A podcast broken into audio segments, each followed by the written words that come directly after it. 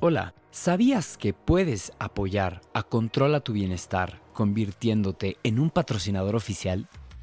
Si te interesa aumentar la exposición de tu marca, en Genuina Media te conectamos con millones de oyentes y audiencias altamente segmentadas, lo que significa que tu mensaje llegará directamente a tu cliente ideal. Considera esto.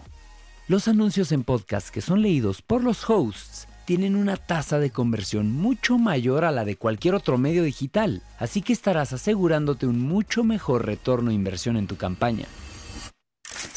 Todo esto mientras apoyas a tus creadores favoritos. Visita genuinamedia.com y ponte en contacto para discutir las posibles oportunidades de colaboración.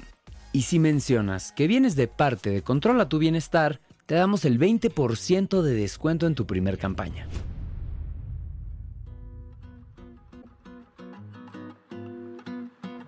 En los últimos años, la cantidad y la calidad del sueño se ha deteriorado significativamente entre las personas. Dormimos menos y peor que antes. Hoy trataremos el tema de uno de los factores y pilares que más se han pasado por alto y que cada vez la ciencia nos enseña su importancia para lograr nosotros obtener nuestro bienestar. La calidad del sueño es considerada el pilar más importante de la salud y la más olvidada. Cuando nuestra agenda se llena, lo primero que sacrificamos es el sueño para tratar de lograr hacer más durante el día, con las consecuencias que el reducir el sueño reparador causa. Además de tener más estrés, comer tarde y mal, tomar demasiado alcohol, etc. Los hábitos de sueño se les conoce como higiene del sueño. Una pobre higiene de sueño tiene peores consecuencias que solo sentirnos cansados. Un déficit prolongado de sueño tiene efecto negativo en las hormonas, en el desempeño físico, en nuestra función neural. Además, para aquellos que no lo saben, causa aumento de peso y aumenta significativamente el riesgo de enfermarnos. Durante COVID se hizo varios estudios donde aquellas personas que por estar encerrados en su casa no les importaba qué horas dormían, tenían hábitos de sueño bastante pobres, fueron más propensos a enfermarse y con mayor gravedad que aquellas personas que tuvieron una disciplina de sueño y un horario fijo de cuándo dormirse y cuándo despertarse. Una buena higiene, por el contrario, tiene efectos benéficos en el cuerpo y en la mente. Cuando tenemos la cantidad de sueño cualitativo adecuada nos ayuda a comer menos, ejercitar mejor y promover la salud integral. ¿Qué hacer cuando no podemos dormir? A veces es muy difícil conciliar el sueño. Mucha gente sufre de insomnio crónico y otros simplemente no pueden dormir de vez en cuando. Quiero compartir algunos tips para mejorar la higiene del sueño ¿Y qué hacer en momentos donde nos es imposible quedarnos dormidos? El primer truco es, si te despiertas a medianoche, no trates de enfocarte en tratar de dormir. Normalmente es contraproductivo, pero sí puedes trabajar en relajarte. Meditar puede ser muy útil cuando no podemos dormirnos. Hoy existen un sinnúmero de aplicaciones que nos ayudan a tener meditaciones guiadas y cada vez que yo las empiezo a escuchar, me quedo dormido. La realidad es cuando quitamos a la mente esta preocupación de que no me puedo dormir y me estoy cada vez más preocupado, es mejor buscar actividades relajantes, como por ejemplo el caso de meditar. Otra alternativa que funciona mucho, que los expertos del sueño recomiendan hacer, es tensionar y relajar cada músculo y grupo musculares, empezando con los dedos de los pies, después los mismos pies y trabajando todo el cuerpo hasta llegar a la cabeza. Esto permite que la mente se enfoque por sí misma en el sueño mientras nosotros ayudamos al cuerpo en caer en una relajación profunda. Si finalmente no pueden dormir, es preferible levantarse y hacer algo relajante. Pero algo relajante significa leer un libro con luz tenue, escuchar música, como dijimos anteriormente, meditar Y una vez que la mente está fuera del estrés de dormir o de intentar volver a dormir, entonces es más fácil que la mente por sí misma caigamos en un cansancio cerebral que nos lleve a dormir. Por ejemplo, es muy común que nos levantamos en la noche con una preocupación de nuestro negocio, de nuestro trabajo, de nuestra familia. Se ha demostrado que si mantenemos un diario al lado de la cama y la escribimos, el hecho de deshacernos de nuestra mente y dejarlo escrito es suficiente para borrarlo y que nuestra mente pueda regresar a una situación de sueño. El acto de poner pensamientos en papel ayuda al cerebro a desconectarse de ellos mismos. Es muy importante saber que aunque muchos de los problemas de insomnio son posibles resolver uno mismo, hay muchas veces que existen condiciones subyacentes que los causan. Si duermes entre 7 y 9 horas diarias consistentemente en la noche y aún te levantas cansado o cansada, puede existir una causa de raíz mucho más relevante que requiere la opinión de un experto. Por ejemplo, condiciones como la apnea, el síndrome de piernas inquietas, el sonambulismo, etcétera, pueden todos afectar tu calidad y tu cantidad de sueño. Si tus problemas de insomnio no se resuelven, es muy importante discutirlos con tu doctor. Independientemente de lo que hemos platicado, hay una gran correlación ya comprobada científicamente entre el insomnio y las enfermedades cardiovasculares como la hipertensión y aún peor, el Alzheimer y la demencia mental. ¿Cómo mejorar la higiene del sueño? Vamos, ahora sí, soluciones. Primero, establece un horario determinado. Es importante irse a la cama y levantarse a la misma hora todos los días para ayudar a crear un reloj interno que crea expectativa y prepara el cuerpo para dormir en la noche.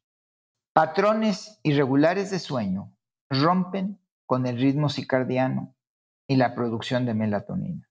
Tratar de mantener el ritmo de sueño, aún en fines de semana y días festivos. Y si, por ejemplo, tuviste una fiesta y una noche no dormiste bien, al día siguiente trata de apagar el despertador y recupera lo más que puedas ese sueño para que en la noche tu ciclo de sueño se mantenga constante. La gente cree que porque se desveló, se tiene que levantar a la misma hora al día siguiente y esto evita darle al cuerpo los ciclos REM que necesita para poder hacer todas estas funciones de limpieza y estas funciones de restauración que suceden en nuestro cuerpo durante la noche. Número dos, crear una rutina de predormir. A todos se nos hace más fácil tener rutinas y el dormir no es una excepción. Tener una rutina relajante cuando estás terminando tu día te ayuda a caer en estado de sueño más rápido y fácil. Quiero compartir algunas opciones de cómo construir una rutina. Primero, vamos a empezar a desconectarnos por lo menos 30 minutos antes de la hora de dormir leer un libro, escuchar música, hacer ligeros estiramientos relajantes, salir a caminar unos minutos afuera. Todo esto, además, como incorporar aceites esenciales como la lavanda, tiene un efecto relajante. Número dos, bajar la intensidad de la luz. Utilizar focos rojos. Hoy hay unos focos de muy baja radiación, se llaman focos rojos, si los empieza a utilizar estos últimos 30 minutos antes de dormir, le da al cerebro la señal que ya llegó la hora de dormir. Cuando dejamos las luces brillantes, destruye el ritmo circadiano, evita la producción de melatonina. Así que si tienes un dimmer, bájale la intensidad, pero si no, cambia tus focos por focos rojos o naranjas que te van a ayudar a estimular la producción de la melatonina. Ahora, es bien importante poner fin a las pantallas. Y lo sé, me declaro culpable. Muchas veces estoy viendo un programa de televisión o estoy poniendo un documental y está interesantísimo. Si yo sé que me tengo que acostar a cierta hora, media hora antes la pago. Lo puedo ver hoy, todo lo tenemos en demanda. No se nos va a ir la oportunidad, lo podemos ver al día siguiente. Ahora, entendamos porque las pantallas, tanto las celulares, las tabletas o los televisores, emiten una luz azul los cuales causan muchos problemas de insomnio. Independientemente de que causan estrés, por ejemplo, si nuestra foto en Instagram nadie la vio, a lo mejor nos va a quitar el sueño. ese es otro tema que podríamos hablar otro día, es lo mejor que podemos hacer es apaga todas tus pantallas 30 minutos antes de la hora de dormir. Ahora, si tienes una emergencia, necesitas hacer una llamada, utiliza anteojos de filtro azul. Son disponibles en todas las farmacias, lo puedes comprar en todas las redes sociales de compra y además cuestan muy poquito dinero, pero te dan mucho bienestar. Es una de las mejores inversiones que hay. Yo los utilizo, los anteojos con filtro azul, los cuales me permiten que nuestro cerebro sepa que en la noche no hay una luz brillante que me está estimulando y que me va a romper con mi ritmo circadiano. Si utilizas la siesta, utilízala de manera inteligente. Siempre la siesta corta va a ser preferible a la siesta larga. El óptimo, según las investigaciones científicas, son entre 20 y 30 minutos. Hay países como Japón donde hasta te rentan cabinas por 30 minutos para que llegues y te eches una soñadita son muy buenas para cargar baterías, pero no las utilices de más. ¿Qué significa de más? Si estas de dos, tres horas disrumpen, o sea, rompen con tu círculo circadiano. Definitivamente necesitas dormir más, te velaste en la noche o viajaste o sucedió algo que no pudiste dormir en la noche. Pon tu despertador de los 90 minutos porque esto va a permitir que cumplas un ciclo REM completo, pero que no te vaya a afectar en el resto del día y en la capacidad de volverte a dormir en la noche. ¿Cómo sabemos que esto sucedió? Es muy fácil. Si después de dormir la siesta te levantas todo groggy, significa que extendiste más allá de un ciclo REM y tu cuerpo te está pidiendo, tu cuerpo piensa que vas a dormir 6, 7, 8 horas seguidas. Y tú lo levantaste en cierto momento después de una larga siesta. Hábitos sanos Evita el alcohol, la comida y la cafeína antes de irte a dormir. Todo el mundo sabe, es comúnmente conocido que la cafeína es un estimulante y debe evitarse por lo menos, yo digo que son seis horas antes de irse a dormir. Cada cuerpo tiene una capacidad diferente de deshacerse de la cafeína o del efecto estimulante de la cafeína. Tengo muchos amigos que me dicen, no, yo me puedo tomar un café después de la cena y no me pasa nada. No te pasa nada en cuanto que sí te quedas dormido pero lo más probable es que tu calidad del sueño, desde los diferentes ciclos que tiene el sueño, sea de pésima calidad y entonces no vas a poder descansar y no vas a poder tener estos ciclos reparadores que tu cuerpo necesita. ¿Sabías que el alcohol también es estimulante? Te tomas una copita, un whisky, una copa de vino en la noche y te vuelves soñoliento y crees que te ayuda a dormir. Está comprobado que el consumo de alcohol en la noche incrementa el número de veces que te despiertas. Muchas veces nos despertamos y no nos damos cuenta.